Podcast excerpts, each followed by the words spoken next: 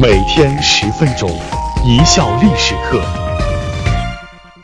大家好，我是主播小溪，今天我们来说一说正确对待小人的郭子仪。历朝历代，古今中外，良将名臣辈出，同时呢，小人也层出不穷，防不胜防。孔子说：“君子喻于义，小人喻于利。”这是价值观上君子和小人的区别。君子将道义放在第一位，小人只在乎自身利益。孔子又说：“君子坦荡荡，小人长戚戚。”这是胸襟气度上君子和小人的区别。君子光明磊落，与人为善，所以坦荡荡；小人则总是患得患失，忙于算计，所以总是长戚戚。为什么说郭子仪是大器晚成的代表呢？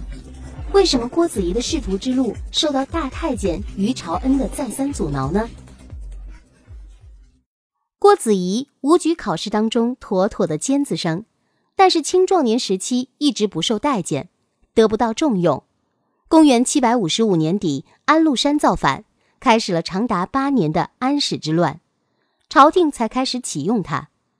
此时，郭子仪已经快六十岁了。可见郭子仪实在是大器晚成。唐肃宗登基，拜郭子仪为兵部尚书，统管全国军事。正当郭子仪开始建功立业、声名鹊起之时，小人出现了。谁呀？大太监于朝恩。于朝恩因为长安被攻破，随玄宗、肃宗出逃，之后一直跟随肃宗，得到肃宗的宠信。七百五十七年初。儿子安庆绪杀死老爸安禄山。七百五十七年夏，唐朝收复长安。接着，唐肃宗派遣郭子仪等九位节度，率领步兵、骑兵二十万进攻安庆绪盘踞的相州。唐肃宗不设元帅一职，任命于朝恩为总监军。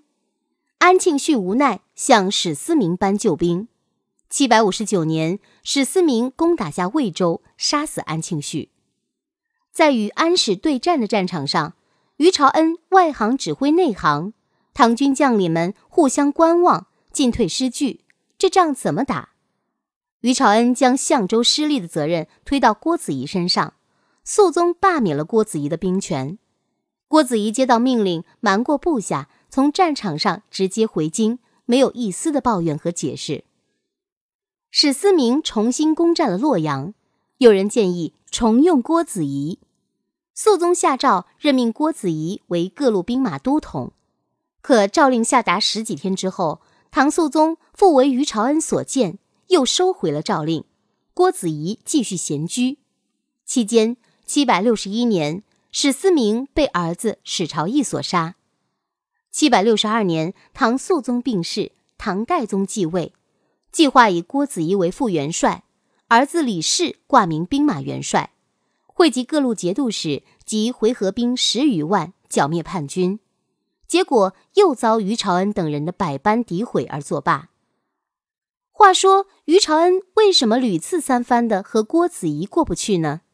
原来这于朝恩不知道从哪里听说郭子仪和他命中相冲，郭子仪会阻碍他飞黄腾达的上升之路。所以，于朝恩从自身利益出发，一定要扳倒郭子仪。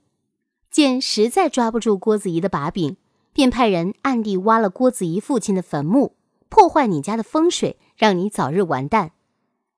在于朝恩的反复挑唆下，唐代宗罢免了郭子仪的一切兵权职务，派郭子仪去替他老爹肃宗修造坟墓。七百六十三年正月。安史叛军的最后一个首领史朝义走上末路穷途，自缢而死。历时八年之久的安史之乱总算平定了，元凶受首，大功告成。唐朝诸道兵马皆凯旋班师。郭子仪在剿灭安史之乱前期战绩赫赫，后期则无缘战功。为什么说郭子仪是唐朝中兴的第一功臣呢？为什么郭子仪能富贵寿考四字俱全呢？由于讨伐安史叛军，西部军队被撤回，吐蕃趁虚大举攻唐，占领了十余州，兵临长安城下。七百六十三年底，代宗逃出长安，逃到陕州避难。吐蕃兵占领了长安，关键时刻，代宗仓促启用郭子仪为副元帅，儿子李氏为挂名元帅，迎击吐蕃。这个时候，郭子仪身边只有老部下数十个，他一接到诏命，便招募民兵，收集逃兵，收编关防部队，联系旧部帮助，在洛南逐渐组织起了兵力。郭子仪安排二百骑兵白天击鼓扬旗，夜晚点火，让敌人以为城下兵力众多。同时命令数百人化妆潜入长安，见人就说：“郭令公亲率大军来了。”吐蕃兵惊恐不已，不战而走，全部撤离长安。陷落十五日的长安被唐军收复，代宗回到长安，郭子仪伏地请罪，代宗后悔道。朕没有及早用亲，所以才到这种地步。随后赐给他免死铁牌，重开凌烟阁，为他画像，以表彰他的兴唐之功。代宗对郭子仪祖坟被挖这事儿，心里也是忐忑不安，特别予以吊唁慰问。朝野上下都觉得要掀起一场大风暴了。谁知郭子仪表态：“我在外面带兵打仗，士兵们有时挖别人的坟墓。”我也无法完全管得过来。现在我父亲的坟墓被人挖了，这是报应，不必怪人。这让皇帝和始作俑者于朝恩都松了一口气。于朝恩便邀请郭子仪同游，以示友好。郭子仪的门下将士极力主张带一批武装卫队同去赴约，郭子仪却只带了八个老仆人，轻松赴会。于朝恩看见郭子仪的仆人们神色紧张戒备。就问怎么了？郭子仪坦坦诚诚的回答：“外面传言你要杀我，我就只带了八个老仆人来。如果你真要杀我，也省得你煞费苦心。”他这样说，倒让于朝恩心虚。非公长者能无疑乎？如果不是您这样厚道的长者，这样的谣言实在叫人起疑心呐。郭子仪就这样化解了和大太监之间的矛盾。郭子仪晚年退休在家。忘情声色，估计也是想让皇上安心。我已无心政治了。有一天，卢杞来拜访他。卢杞后来官至宰相，而且名列唐史奸臣传。当时郭子仪正被歌妓们包围，声色歌舞。一听到卢杞来了，马上命令所有女眷一律退到屏风后面，一个也不准出来见客。他则单独和卢杞闲谈。等到卢杞走了，家眷们问他。你平日接待客人都不避讳我们在场，谈谈笑笑，为什么今天接见一个书生却要这样的慎重？郭子仪说：“你们不知道，卢杞这个人很有才干，但他心胸狭窄，睚眦必报，长相又不好看，半边脸是青的，好像庙里的鬼怪。你们女人们最爱笑，没有事儿也笑一笑，看见卢杞的半边蓝脸，没准会笑出声来，他就会记恨在心。”他将来得志，我的儿孙就没有一个活得成了。不久，卢杞果然做了宰相。凡是过去轻视他、得罪过他的，一律杀身抄家。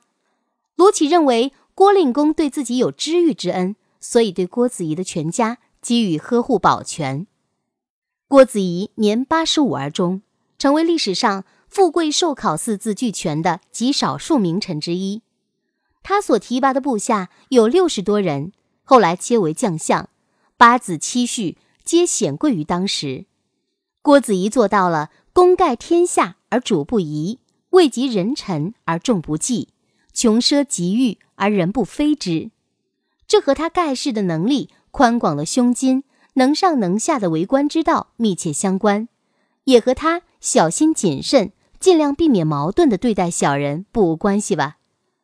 感谢大家的收听。本节目由一笑而过工作室出品。